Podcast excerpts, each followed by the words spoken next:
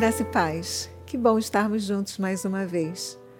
E hoje eu quero iniciar esses breves momentos dizendo para você que Deus quer que você, que nós nos acheguemos a Ele. A Bíblia diz: Achegai-vos a Deus, e Ele se achegará a vós outros. Estava refletindo nesse versículo de Tiago. Você pode abrir a sua Bíblia. Vamos abrir nossas Bíblias para ver isto. Em Tiago 4, versículo 8 diz: Chegai-vos a Deus, e ele chegará a vós outros. Purificai as mãos, pecadores, e vós que sois de ânimo dobre, limpai o coração. Tiago está dizendo, e este contexto, depois você pode ler todo o capítulo 4, sobre contendas, sobre relacionamentos sociais. E algumas pessoas, e eu já vou passar para Hebreus, têm o hábito de se afastarem de Deus por causa de conflitos humanos. Às vezes, você que faz parte de um ministério, você se entristece com alguém e você abandona o ministério. O que Deus tem a ver com questões, às vezes tão simples, de irmãos que não estão bem ou coisa parecida e que se afastam, que retrocedem? Você quer ver isto? Vamos novamente a Hebreus não podemos perder tempo. Nosso tempo é curto, então urge que nós semeemos de forma séria, sensata e aproveitemos os momentos. Vamos lá? Em Hebreus 10, 35, nós lemos: Não abandoneis, portanto, a vossa confiança, ela tem grande galardão. Com efeito, tendes necessidade de perseverança, para que, havendo feito a vontade de Deus, alcanceis a promessa. Porque ainda Dentro de pouco tempo, aquele que vem virá e não tardará. Todavia, o meu justo viverá por fé. Se retroceder, nele não se compraz a minha alma. Nós, porém, não somos do que, dos que retrocedem para a perdição. Somos, entretanto, da fé para a conservação da alma. Eu iniciei lendo em Tiago que muitos estão longe de Deus, Tiago está fazendo uma convocação, dizendo: Chegai-vos a Deus e ele chegará a vós outros. Por quê? Porque alguns retrocederam. Retrocederam na fé, retrocederam no amor, retrocederam na paz, retrocederam na necessidade de ver a felicidade da família.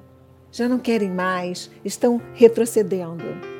Em vez de proceder, estão retrocedendo.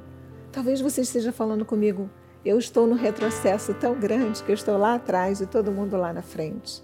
Você sabe que tem momentos que você tem que parar e analisar as situações, tomar boas atitudes, mudar as suas atitudes, mudar os seus projetos, mudar a sua vida. Agora, retroceder na fé. Por exemplo, um retrocesso é quando você substitui a igreja por qualquer coisa desse mundo. Você não abre mão de estar junto com seus amigos, mas você abre mão de vir à igreja cultuar a Deus. Isso é retroceder. Retroceder é quando Deus te dá um chamado, quando você tem um ministério e você diz: Não, agora eu quero viver a minha vida. Agora não dá a Deus, agora eu... Isso é retroceder.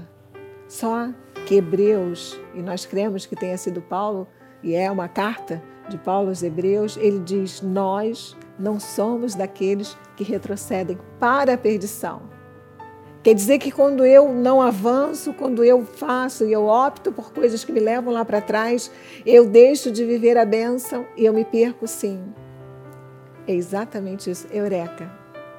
Deus está dizendo: você chega a mim, meu filho, minha filha querida, você chega a mim porque eu posso te dar bênçãos, eu posso te dar paz, eu posso te dar aquilo que você precisa.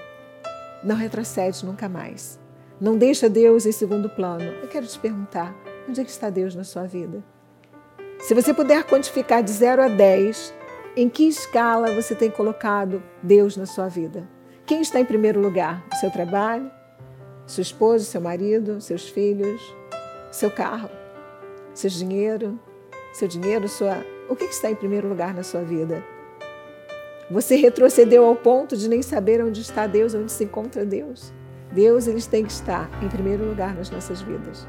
Para que todas as coisas nos sejam acrescentadas, nós precisamos, sim, estar próximos, achegados, juntos com Deus. Então, Eu espero que você reflita nesta palavra. Esta palavra nunca volta, nunca volta vazia. A Bíblia diz que a palavra de Deus não volta vazia. Ela é poderosa, ela tem poder para penetrar em juntas medulas. O que, que são juntas medulas? São estruturas que mantêm o corpo juntas, medulas, lá dentro do osso, lá dentro, onde tem a seiva da vida, onde a gente tem aquela hematopoiese, né? onde o sangue é transformado nessas medulas. Deus está entrando agora na medula da sua alma, do seu ser. E Ele está dizendo: Você chega a mim, você chega a mim para ser feliz, você chega a mim para não retroceder nunca mais, você chega a mim para viver em novidade de vida. E meu nome pessoal e no nome do meu amado e querido marido apóstolo Miguel Ângelo, eu desejo que você se sinta agora próximo a Deus. Deixa de lado tudo que tem te afastado dele e vive uma vida feliz. Graça e paz.